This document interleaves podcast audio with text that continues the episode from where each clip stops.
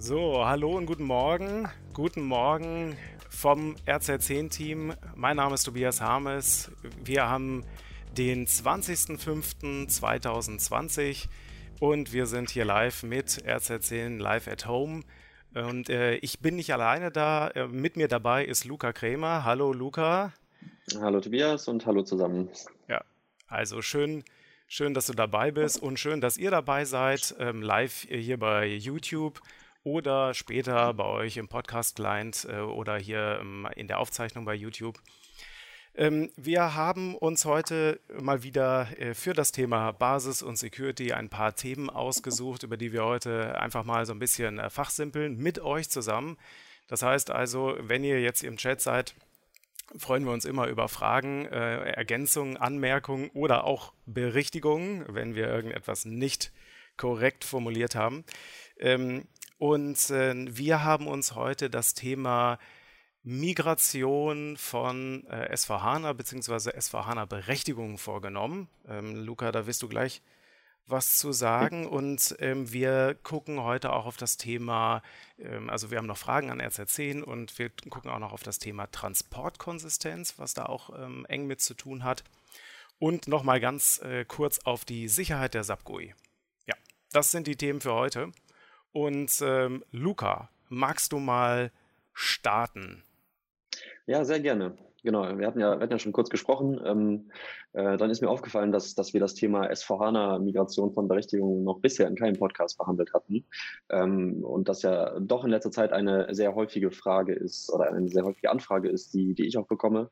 Ähm, ne, also jeder redet über S4HANA und wieder, wie das Update laufen soll. Und bei jedem Kunden ist das eigentlich ein Projekt, was, was gerade ansteht oder zukünftig angedacht ist und zur Vorbereitung getroffen werden.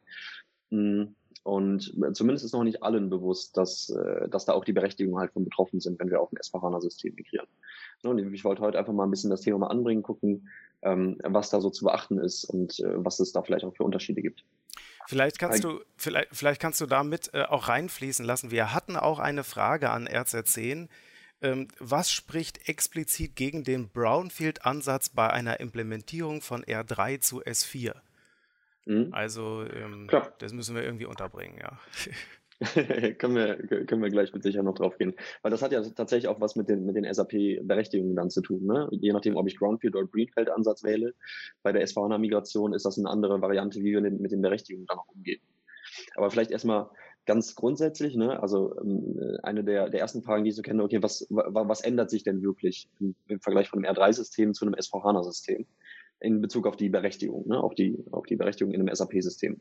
Und da erstmal die Aussage, technisch bleibt alles gleich. Wir haben weiterhin PFCG, wir haben weiterhin Rollen, Sammelrollen, ähm, Profile, die da generiert werden, mit den gleichen Berechtigungsobjekten und Ausprägungen, so wie wir es auch von einem, von einem R3-System kennen. Also da ändert sich erstmal nichts. Rein hypothetisch könnten wir also die, ähm, die Rollen und Berechtigungen, die wir auch im alten R3-System haben, eins zu eins auf das S4-System kopieren und die würden technisch funktionieren. Also ich kann mich so. dunkel daran erinnern, dass man das ja auch zu R3-Zeiten, also jetzt nicht ERP 6.0, sondern auch zu R3-Zeiten schon gemacht hat, dass man dann hingegangen ist und äh, äh, alle Profile, die es damals gab, dann im äh, ERP 6.0, als man abgegradet ist, dann äh, irgendwie transformiert hat dann in Rollen, ja, oder teilweise mhm. hat man sogar die Profile gelassen, totaler mhm. Wahnsinn, ja, und ähm, das hat dann zehn Jahre funktioniert. Ich meine, kann man ja wieder machen, ja, oder? So. ja, fast, fast vielleicht. Also es würde, äh, also wie gesagt, te technisch würde das alles funktionieren, ne? wenn die Leute genau das gleiche machen wie vorher. Aber es gibt, es gibt halt schon ein paar Sachen, die ändern sich. Ne? Also was ändert sich grund, grundlegend mit SVHANA? Mit SVHANA? Ähm, also erstmal kommen ja, also Transaktionen ändern sich, erstmal die Aussage. Ne? Also es gibt, es gibt neue Transaktionen, wie zum Beispiel den Businesspartner, den es vorher nicht gab. Ähm, alte Transaktionen fallen weg, ähm, wie zum Beispiel eine FB01 oder wie auch immer. Ne? Also die, die, die gibt es nachher einfach nicht mehr und in S4HANA kommen dadurch neue Transaktionen. Also es gibt einmal die Variante, Transaktionen werden ersetzt durch eine neue, dann gibt es eine Variante, Transaktionen fallen ersatzlos weg und es kommen halt neue Transaktionen hinzu. Das, das ist die eine technische Sache. Und dann zusätzlich, wenn man vorher nicht schon damit gearbeitet hat, kommt vielleicht das Thema Fiori-Applikation hinzu. Was ja auch nochmal eine andere Betrachtung in den Berechtigungen auch ist. Ne? Da sprechen wir nicht mehr von Transaktionen, die dann über SO24 gepflegt werden, sondern halt über OData Services und äh, Kachelberechtigung und Katalogberechtigung, die in, den, die in den Rollen dann noch mit aufgenommen werden. Je nachdem, ob man dann sogar eine Embedded-Systemlandschaft hat ähm, oder ein externes Gateway, muss man nochmal extra Rollen für die Fiori-Rollen, äh, für die Fiori-Berechtigung dann noch bauen ne, auf, dem, auf dem zweiten System. Also wem jetzt die Ohren klingeln, ähm, wir verlinken da auch nochmal äh, diverse genau. YouTube-Videos, wo wir die Architektur dann äh, von S4HANA nochmal äh, durchgehen. Ja? Ja. ja. Weil definitiv, also die Architektur hat auch wieder Auswirkungen auf, wie baue ich denn meine Berechtigung auf oder kann ich die eins zu eins so übernehmen oder nicht. Mhm. Genau, das, das Wichtigste eigentlich, was sich was ich mit S4HANA ja eigentlich ändert oder was, was die SAP da ja auch mit, mit tun wollte, ist eine Prozessänderung. Ne? Also wie die Menschen in dem System arbeiten, sollte sich ändern. Also das ist ja eher äh, business-prozess-orientiert. Ne? Das, das heißt, ähm, es könnte sein, dass die, dass die Menschen, die Endanwender tatsächlich in, in, im SAP-System nach S4HANA anders damit arbeiten. Und da ist jetzt auch die Frage, wie migriere ich denn mein, mein System und meine Prozesse, die dahinter stecken? Ne? Mache ich einen, äh, einen kompletten Greenfield-Ansatz und lasse die alten Daten und, und so komplett weg und setze tatsächlich alles neu auf und definiere neue Prozesse, wie die Leute arbeiten, wirkt sich das natürlich auch wieder auf die Berechtigung aus. Also ich meine, mit, mit Daten äh, Greenfield, ähm, also äh, die, ähm, die alten ähm, äh, Zuordnung und so weiter. Ne? Ich meine, die, die, genau. die Stammdaten werden natürlich ähm, auch bei Greenfield äh, übertragen, ja, also das ist ja das Herz Klar. des Unternehmens, aber ähm, ähm, äh, es wird also über die Prozesse ja komplett, wie du sagst, neu Richtig. nachgedacht. Ne? Ja. Genau. Ja, äh, Prozesse ste stehen hier im Fokus, ne? Also, was sich da sozusagen ändert. Klar, die, die, die Stammdaten und so, die werden natürlich mit übernommen, die werden nicht neu aufgesetzt. Ja. Hm. Also Greenfield-Ansatz, wir machen das im Prinzip mal komplett neu, wirkt sich auch auf die Berechtigung aus, weil die Leute halt einfach anders arbeiten als vorher und dementsprechend auch anders berechtigt werden müssen. Unabhängig davon, dass sich jetzt technisch was an den Transaktionen oder so ändert. Ne? Da, das heißt, da müssen wir sowieso betrachten, ähm, wie arbeiten die Leute neu, was sind die neuen Funktionen, die es im Unternehmen gibt. Und dann würden wir wieder genauso vorgehen, wie wir, also im Prinzip genauso, wie wir von, bei einer Neukonzeption von SAP-Berechtigung vorgehen. Ne? Das heißt, wir müssen uns, wir müssen uns anschauen, welche Fachbereiche haben wir im Unternehmen, welche Funktionen führen die einzelnen Mitarbeiter in dem Unternehmen aus und wie können wir dann die Berechtigung dafür aufsetzen. Das kann man dann wieder Tool unterstützt machen. Ne? Wir arbeiten da ja stark mit, mit Exciting auch zusammen mit der XAMS, um dann zum Beispiel, also wir bleiben jetzt mal bei dem Greenfield-Ansatz, ähm, damit wir da zum Beispiel während die Integrationstests stattfinden, während die Funktionstests stattfinden für das ganz normale S4-Projekt, hm, können wir auch wieder mitschneiden, simulieren, tracen im Hintergrund, um wieder so äh, mitzuschneiden, welche Berechtigungen denn tatsächlich benötigt werden für die einzelnen Funktionen. Weil das ist ja der perfekte Zeitpunkt. Ne? Es wird sowieso gemacht. Und wir können das wieder nutzen, um im, um im Hintergrund unsere Berechtigungen aufzubauen, die dann genau für die Funktion wieder passen. Ja. Das wäre so mal ganz grob eine, eine Vorgehensweise, wie man da beim Greenfield-Ansatz mit vorgehen kann.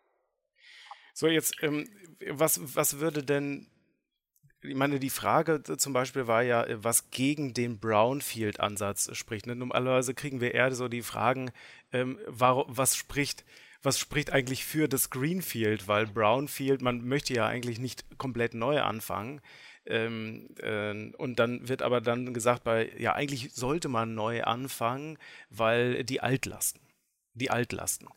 Jetzt hast du ja die Altlasten aus Sicht der Berechtigung schon mal kurz skizziert. Ähm, ja. Die Altlasten aus Sicht der Basis, ähm, aus meiner Sicht äh, ist es so, es wird ja technisch schon äh, ziemlich in dem System ähm, gearbeitet. Es knirscht da ziemlich, es werden ziemlich viele Tabellen zusammengefasst, aber letztendlich technisch gesehen spricht nichts dagegen. Also was wir sehen, was ich auch an Rückmeldungen aus anderen Pro Projekten bekomme, äh, ist, dass halt immer wieder ein Thema ist, äh, kaputte Stammdaten. Also während man mhm. die da sich jetzt irgendwie durchlümmeln äh, konnte bisher, ja, weil das jetzt keinen so interessiert hat, ist es so, dass bei der ähm, der, der ähm, Migration der Daten halt kaputte Stammdaten auf jeden Fall äh, hochkommen. Also wenn man, mhm. wenn da irgendwelche Felder nicht richtig gepflegt sind oder so, dann, äh, dann sorgt letztendlich die Konsolidierung der Tabellen und auch diese ganze Conversion ähm, dafür, ähm, dass sich da dieser, ähm, dieser Prozess ähm, daran reibt, dass es da Fehler gibt.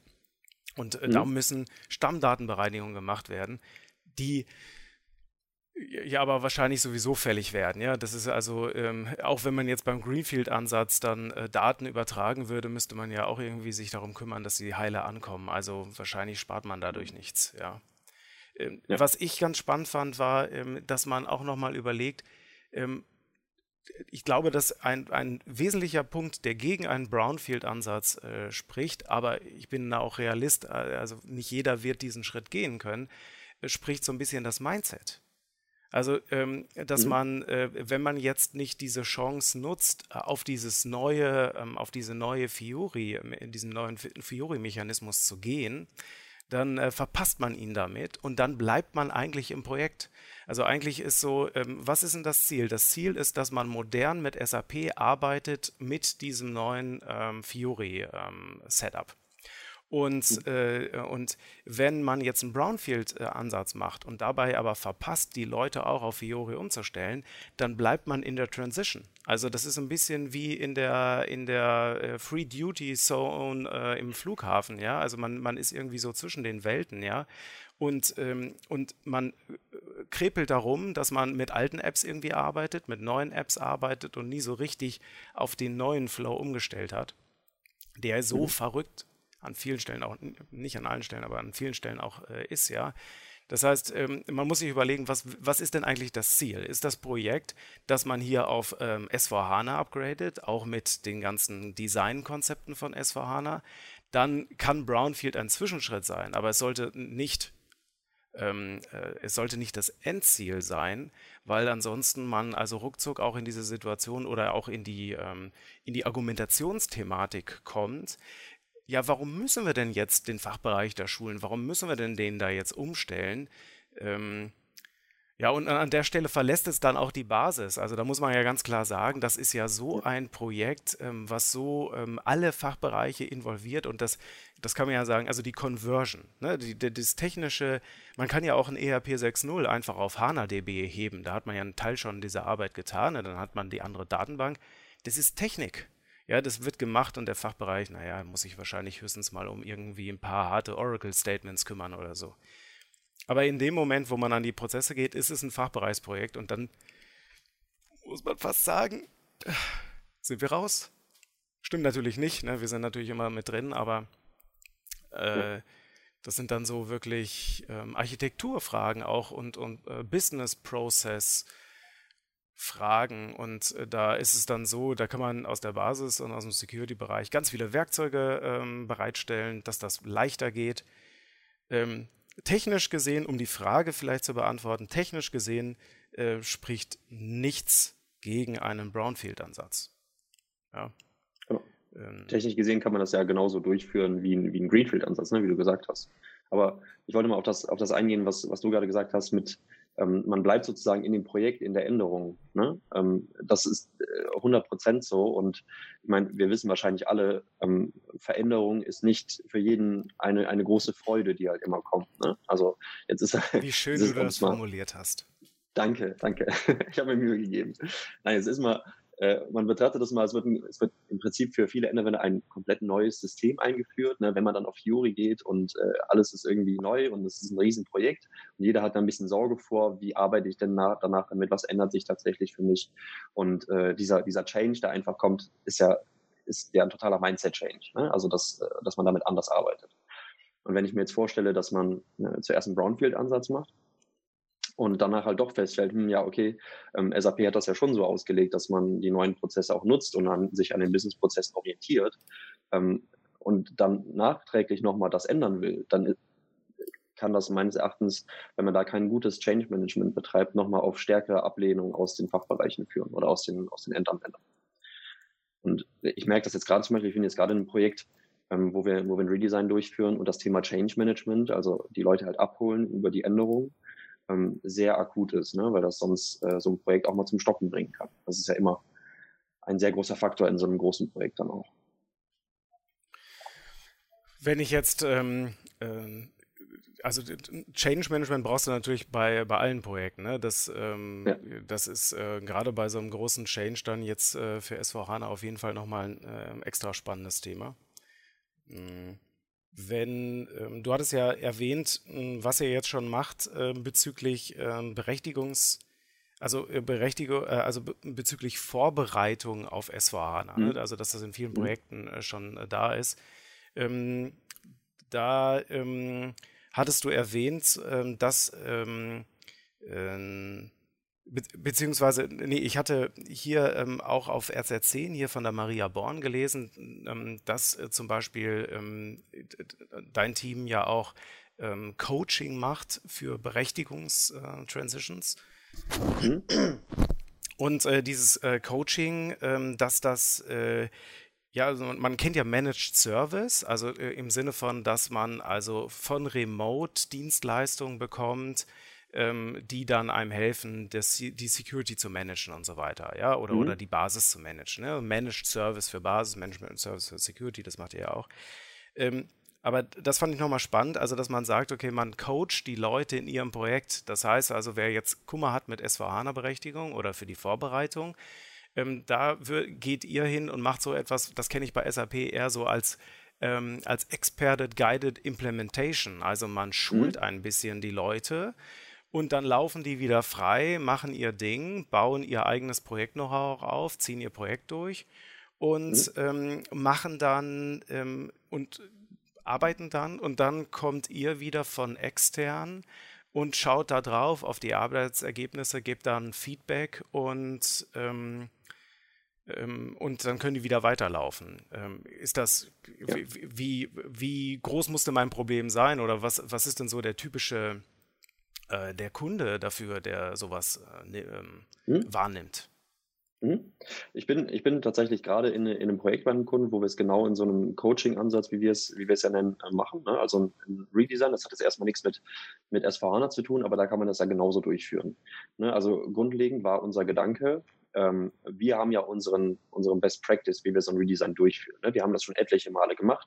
Wir wissen genau, worauf es ankommt, welche Meilensteine gesetzt werden, wie wir auch mit unseren Tools arbeiten, die wir da verwenden, zum Beispiel einer XAMS und äh, können das eins zu eins so durchführen. Ne? Das ist komplett durchstrukturiert. Und ähm, hm, es gibt ja viele Kunden, und das ist ja auch, auch sinnvoll so, die halt sagen, ja gut, wenn wir jetzt aber zum Beispiel auch ein Tool einsetzen, ähm, dann wäre es ja auch sinnvoll, wenn wir wissen, wie wir damit arbeiten, aus Kundenperspektive. Ne? Und wenn wir das zukünftig auch weiter nutzen können. Und wenn wir dabei sind, wenn unsere Rollen neu aufgebaut sind und dass das nicht alles sozusagen gemacht wird und uns dann das Ergebnis hingestellt wird. Ne, das sind halt zwei unterschiedliche Ansätze. Will, will, will ich als Kunde ähm, möglichst wenig damit zu tun haben und mit dem Ergebnis arbeiten? Können wir machen. Oder will ich daran mit, mit beteiligt sein, meine internen Ressourcen dafür zu verwenden, dieses Projekt auch durchzuführen, um damit eventuell auch weitere Fachbereiche äh, nachher noch umzusetzen, eigenständig oder so. Und das ist halt dieser Coaching-Ansatz. Und ähm, das haben wir halt auch jetzt komplett äh, durchstrukturiert sozusagen, ne? weil, wie gesagt, wir wissen, was zu tun ist, Schritt für Schritt und ähm, haben das so organisiert, dass wir zu den spezifischen Meilensteinen, die in so einem Projekt typischerweise stattfinden, also Kickoff, ähm, dann entwickeln wir Funktionsrollen, dann ähm, starten wir in eine Simulationsphase und dann sind wir irgendwann im Go-Live. Ne? Das sind so jetzt mal die ganz typischen Meilensteine, dass wir dazu jeweils dedizierte Workshops, Schulungstermine machen. Die werden vorher schon, schon vereinbart und so. Wir setzen zusammen mit dem Kunden einen Projektplan auf, ganz normal, wie wir es auch sonst machen würden und kommen dann halt zu diesen, zu diesen, äh, zu diesen Meilensteinterminen, bevor so ein Meilenstein startet vorbei, schulen in dem Umgang mit dem Tool, in dem Prozess, wie wir es machen, in den Dokumenten, die da erstellt werden und geben den Mitarbeitern vom Kunden halt ähm, unsere Expertise dabei weiter, unsere Dokumentenvorlagen, unsere Know-how-Seiten, all das, womit wir sonst auch so arbeiten, geben wir dann im Prinzip weiter und versetzen den Kunden halt in der Lage, dass er eigenständig das durchführen kann. Und genau wie du sagst, ähm, review, äh, reviewen wir dann auch die Ergebnisse ähm, haben zusätzlich noch ein wöchentliches ähm, Coaching-Telefonat, Status-Telefonat zum Projekt, dass wir einerseits den Status so ein bisschen tracken können, wie wir es sonst auch machen in unseren Projekten und aber auch Rückfragen beantworten, als, als Mentor sozusagen zur Seite stehen ne? und das Projekt dann mit dem Kunden zusammen begleiten. Und so, so, so machen wir es jetzt gerade bei einem, äh, bei einem äh, großen Kunden äh, für, für zwei Pilotbereiche, ne? machen wir ein Redesign und ähm, da ist halt der Gedanke, dass der Kunde das danach auch für weitere Bereiche eventuell komplett ohne uns durchführen kann oder mit weniger Begleitung von uns. Und dann wird es natürlich auch, zumindest das Geld, was aktiv ausgegeben wird für externe Berater, wird dann ja auch nochmal günstiger. Ne? Man muss natürlich die internen Ressourcen dann, dann dafür verwenden, also letztendlich ist das wieder, wieder eine Kostenfrage, was jetzt plus minus ist.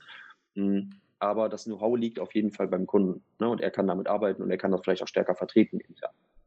Das ist immer eine Frage, wie man da rangehen will, aber das kann man auf jeden Fall so gut umsetzen. Wir machen da sehr, sehr gute Erfahrungen mit, ne? das bei unseren Kunden auch unserem Coaching-Modell umzuführen. Ja. Durchzuführen. Ja. Ähm, hm. Wir ähm, ähm, Du hattest erzählt, also das ist ja, wir haben jetzt ganz viel auch über die Berechtigung gesprochen. Ähm, du hattest aber auch ähm, jetzt im Rahmen von der SVH-Migration ja auch einige Erfahrungen äh, sammeln dürfen, ähm, auch dein Team, ähm, wenn es um Vorbereitung geht für SVH-Migration, also im Sinne von, mhm. was muss man im System aufräumen. Und damit meine ich nicht die Stammdaten, sondern eher aus Basissicht ähm, das ganze Thema Transportlandschaft. Was wären denn da deine ähm, Empfehlungen, wenn jetzt SVHANA für mich ansteht? Ähm, ähm, was wären da wichtige Entscheidungen, die ich treffen sollte, müsste, wo ich aufpassen muss? Ja. Ja, definitiv. Das hatten wir tatsächlich beim selben Kunden, wo wir gerade das Coaching-Modell durchführen. Ähm, hatten wir auch ein Projekt dazu, also genau zu diesem Transportthema. Mhm. Also ich glaube, die wichtigste Sache, die man da beachten sollte, beziehungsweise die man im Vorhinein schon mal vorbereiten kann, ist gucken, ist meine Systemlandschaft konsistent? Bedeutet im Prinzip, ich habe es in drei Systemlandschaften, standardmäßig Entwicklung, Test, Produktiv und darauf läuft ja ganz normal der SAP-Transportweg sozusagen durch. Und jeder, in, der in der Basis tätig ist, kennt das wahrscheinlich mit Überholertransporten. Ähm, mit, dann wird mal irgendwie ein Add-on eingespielt, was irgendwie einen Fehler verursacht und dann laufen weitere Transporte auf, auf, auf Fehler Nein. und ne, Return 8. Ja, es ist ja, also kommt, ja schon relativ häufig vor, würde ich behaupten. Und äh, das, also meine Aussage ist, man sollte definitiv schauen, ob meine Landschaft konsistent, konsistent ist. Ne? Also ob die, ob die Objekte im gleichen Stand haben. Ähm, oder ob da Inkonsistenzen irgendwo sind, weil die sollte man bereinigen. Weil das kann natürlich wieder, die, die Abhängigkeiten, die da hinter, also diesen Rattenschwanz, die das hinter sich herzieht, können halt enorme Auswirkungen haben. Gib mal ein Beispiel für eine Inkonsistenz, bitte, also damit das äh, greifbar ist. Okay, hm, wir hatten, wir hatten bei einem Kunden den Fall, deswegen habe ich das gerade eben auch gesagt, der hatte ähm, Screen-Personas äh, als, als Add-on sozusagen eingespielt im System und irgendwie wurden bei dem, das waren halt, ich weiß nicht, 50 Transporte oder so, die da sozusagen installiert werden mussten und noch ein paar Hinweise. Ähm, und dann wurde im, im Q-System wurde ein Transport vergessen. So, so, so ungefähr war, war das Setting. Und im P-System wurde es dann wieder richtig importiert und danach lief im Prinzip eigentlich jeder Transport, der, der in das Q-System lief, auf einen Fehler. Also immer kam irgendein Fehler und man konnte das Fehlerbild nicht genau analysieren, woher das jetzt kommt. Ne? Also der Kunde war einfach schlichtweg überfordert damit, da, da jetzt rauszuanalysieren, was, was da jetzt schief hängt. Und ins P-System ging es wieder sauber durch. Ne? Und das, man hat halt gesehen, okay, E ähm, läuft alles, wir können ganz normal entwickeln, Q gibt es Fehler und im P-System läuft es wieder sauber durch. Und niemand wusste, woran es liegt. Und ähm, dafür haben wir genau ein, ein Tool sozusagen und einen Workshop von uns entwickelt, um so einen Konsistenzcheck durchzuführen. Ne? Der überprüft im Prinzip alle möglichen Objekte, die wir, äh, die wir da eingeben oder Transporte, die wir da eingeben und vergleicht die Objektstände auf den unterschiedlichen Systemen miteinander, um so genau solche Inkonsistenzen feststellen zu können. Und in dem Fall war es auch sehr schön, im, im Gesicht unseres Kunden zu sehen, als er dann festgestellt hatte, oh, hier fehlt ein Substream-Personas-Transport. Der ist einfach in Q auf einem anderen Stand als, als im P, das Objekt. Und daran liegt's. Ne? Und dann konnte diese ganze Thematik wieder aufgelöst werden durch halt einen Nachtransport äh, von, von diesem fehlenden Objekt. Und dann war das Thema auch wieder gegessen. Die Lösung ist meist relativ einfach, nur die Analyse ist halt händig mit SAP-Bordmitteln halt teilweise sehr schwierig. Und genau deswegen haben wir auch ein Tool dafür entwickelt. So, und das ist jetzt, ich meine, das, das ist ja wahrscheinlich auch eine allgemeine Wahrheit. Ne? Fehler in der Transportlandschaft äh, sollten irgendwie bereinigt werden. Äh, speziell jetzt für SVHANA-Vorbereitung, ähm, also was war da, ich sag mal, der ausschlaggebende Punkt, dass ihr da jetzt ähm, äh, gehandelt habt? Also war das einfach nur so, dass das Bauchgefühl jetzt zu schlecht wurde, weil man Sorge hatte? Oder ähm, was, waren, äh, was war jetzt der Grund, da jetzt zu handeln, ja? Mhm. Das Ding ist ja, also das Ding ist ja, ähm, wenn, wenn ich auf S4HANA sozusagen update, werden ja, werden ja viele, viele Objekte nochmal aktualisiert und auf einen anderen Stand gebracht. Und wenn ich, äh, das kann in einem System funktionieren, wo alles sauber eingespielt worden ist mit den richtigen Hinweisen, so die vorher für, für die SVH-Migration sozusagen relevant waren. Und wenn ich die aber irgendwo vergessen habe ähm, und in einem anderen System halt nicht, dann dann läuft natürlich auch das, also dann läuft die Migration ja auch auf Fehler, das Update auf S4HANA. Ne? Und das äh, löst dann ja Komplikationen aus, die man nur noch sehr, sehr schwer nachvollziehen kann im Nachgang. Und äh, das heißt, das, halt das, das, könnte dann so eine Tretmine sein, die auf mich wartet. Ne? Das heißt, wenn ich da an genau. dieser Stelle äh, sozusagen, äh, dass das unrund läuft, dann äh, handle ich, das ist ja auch bei ERP, bei ähm, Enhancement Packages äh, schon so, ne, dass ähm, wenn ich da eine Inkonsistenz habe in der Linie, dann äh, fällt mir das auf die Füße, aber bei SVHANA dann äh, nochmal viel, viel schlimmer, ja. Ja, ja definitiv. Also da definitiv vorbereiten auf die, auf die, auf die Migration, sowohl berechtigungstechnisch als auch äh, in, im Basisumfeld, also bei den Transporten und sowas mal im Vorhinein überprüfen und gerade ziehen.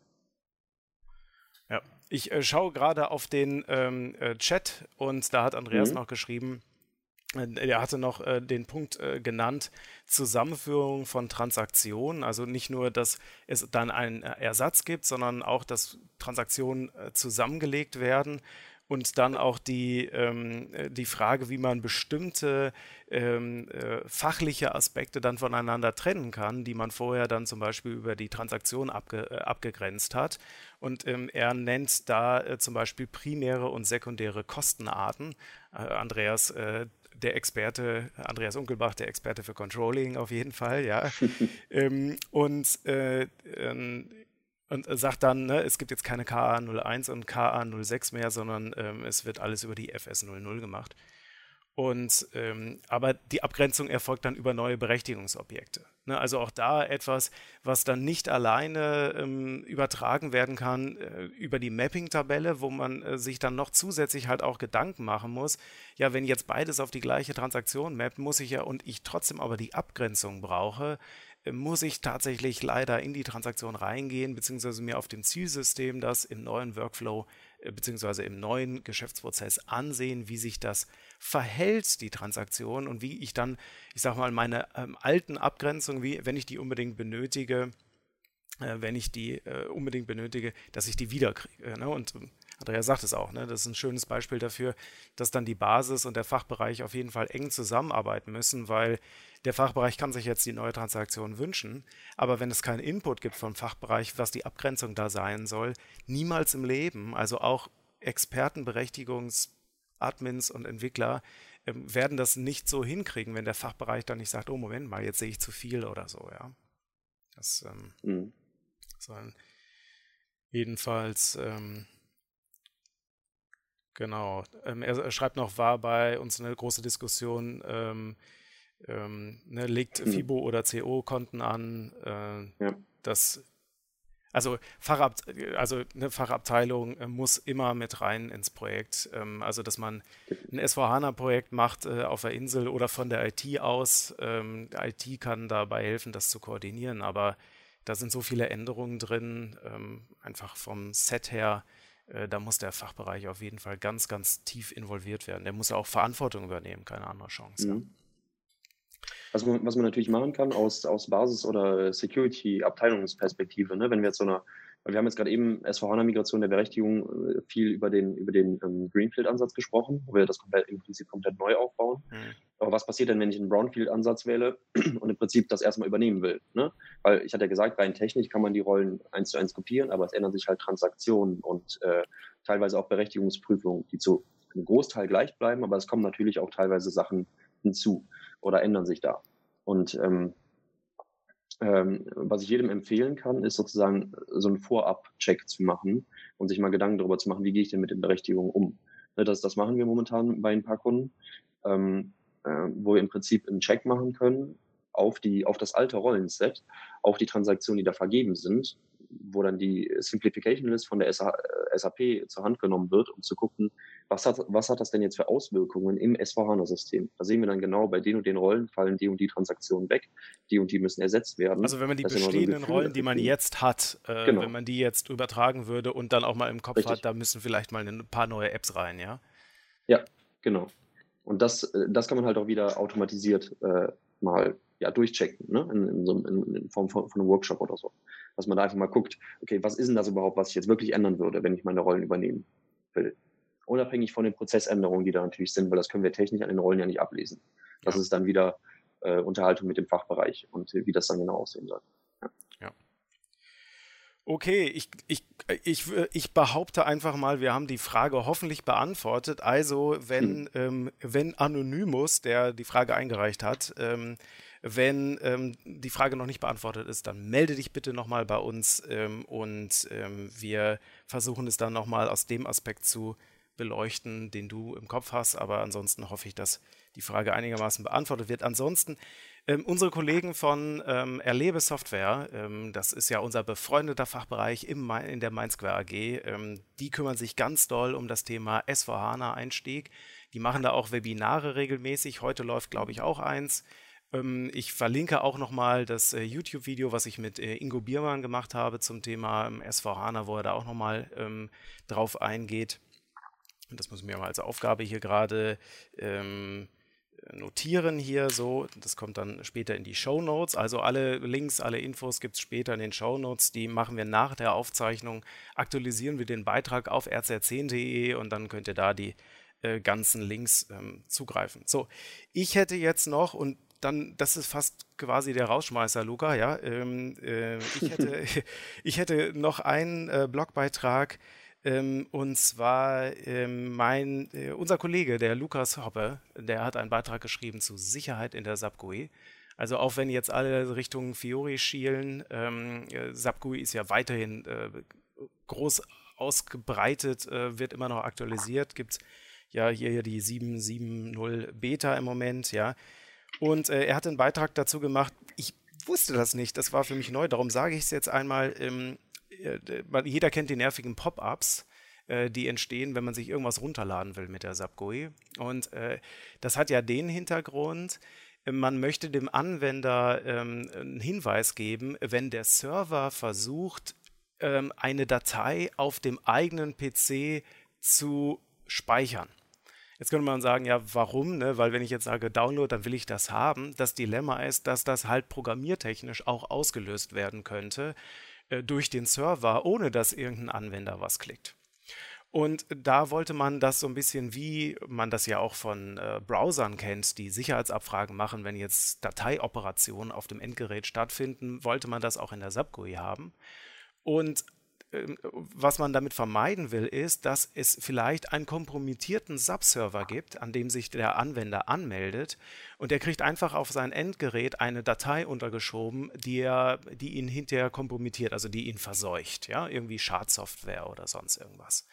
Und darum äh, wurden diese Abfragen eingeführt, äh, damit nicht ein, und das ist tatsächlich ein real existierendes Problem. Ja, es kann passieren, dass mein ähm, ABAP-Server, also mein Server, ähm, Schadcode verteilt. Und das ist natürlich, wenn ich jetzt ein System habe mit 20.000 Usern, dann würde ich erstmal versuchen, in diesem Subsystem dafür zu sorgen, dass es Dateien verteilt an alle meine User. So, da hat man ein bisschen den Riegel vorgeschoben mit einer Sicherheitsabfrage. Das, ich nenne ihn liebevoll den nervigen Pop-up-Dialog, ja. Und äh, der fragt halt immer nach. Und jetzt kann man sagen, äh, wenn man sich irgendwelche Dateien regelmäßig auf sein Desktop runterlädt, dann kann man sagen, diese Einstellung merken. Die gilt dann aber nur für diese Datei. Ja, und äh, wenn die Datei dann irgendwie ein bisschen anders heißt oder man an einem anderen Ort speichert und so weiter und so fort. Also es gibt dann immer wieder die Abfrage. Das ist aber gar nicht so, denn es gibt auch die Möglichkeit, individuelle Filter zu definieren in den Einstellungen. Die kann man wahrscheinlich auch über äh, Gruppenpolicies äh, verteilen im Unternehmen, ja, ähm, Active Directory. Äh, es gibt Settings, die man einstellen kann, dass man bestimmte Filter hat, dass man zum Beispiel sagt, ein bestimmtes Verzeichnis gebe ich frei zum Schreiben durch die SAP-GUI und da möchte ich nicht nochmal gefragt werden. Ähm, und ähm, kann das dann da runterladen oder, oder von da hochladen. Also das, das geht ja auch der andere Weg. Und das ist dann, glaube ich, eine ganz praktische Sache, dass wenn man jetzt viel mit Dateien Up- und Download arbeitet, man ähm, nicht jede Datei, jede Kombination einzeln okay klicken muss, sondern dass man das dann einmal einstellt. Ich ähm, äh, kopiere, äh, wie gesagt, die Links kommen alle in die Show Notes. Ähm, ich äh, kopiere das mal kurz in den Chat hier, den Link. Und äh, ähm, da kann man sich dann äh, durchlesen, was man machen muss, um im, äh, in der SAP GUI in den Einstellungen das einzustellen. Also das äh, ist der Lifehack äh, sozusagen. Ähm, und ähm, was ich eben noch gesehen habe, ist, es gibt eine neue Version von Microsoft Power Toys. Das habe ich ja letzte Woche, glaube ich, erwähnt oder so. Ich bin äh, begeisterter Fan und es gibt eine neuere Version, die noch besser ist. Ja. So. Luca, hast du noch was? Nee, alles gut. Ich habe gerade nichts mehr. Alles klar. Dann vielen lieben Dank euch, äh, die dabei waren, äh, live dabei waren und ähm, vielen Dank für die Aufmerksamkeit auch allen. Ähm, vielen Dank, Luca. Danke, dass du dabei gerne. warst. Ja, Immer wieder gerne. Wenn ihr dabei sein wollt, live auf YouTube, äh, dann seid nächsten Mittwoch um 9.30 Uhr dabei. Ansonsten natürlich wie gewohnt bei euch im Podcast-Client oder auf YouTube als Aufzeichnung oder im Web. Wenn ihr Fragen oder Anmerkungen habt ähm, oder ähm, Unterstützung braucht, könnt ihr euch gerne melden auf rz10.de/kontakt oder ihr schickt mir eine E-Mail, das geht auch, harmes.rz10.de. Da könnt ihr übrigens auch Fragen hinschicken. Das heißt also, wenn, wir, wenn ihr Fragen habt, äh, die wir mal besprechen sollen, wo wir darauf eingehen sollen, äh, es darf beliebig technisch werden. Allerdings machen wir wahrscheinlich dann noch eine kleine Auswahl oder dann den Blogbeitrag dazu. Ähm, also meldet euch, wir freuen uns. Ansonsten habt, ja, ähm, ich gehe nachher ins lange Wochenende. Ich hoffe, ihr habt auch Glück, Brückentag und so weiter. Ja, also ähm, genießt die Restwoche. Wir sehen uns nächste Woche. Macht's gut.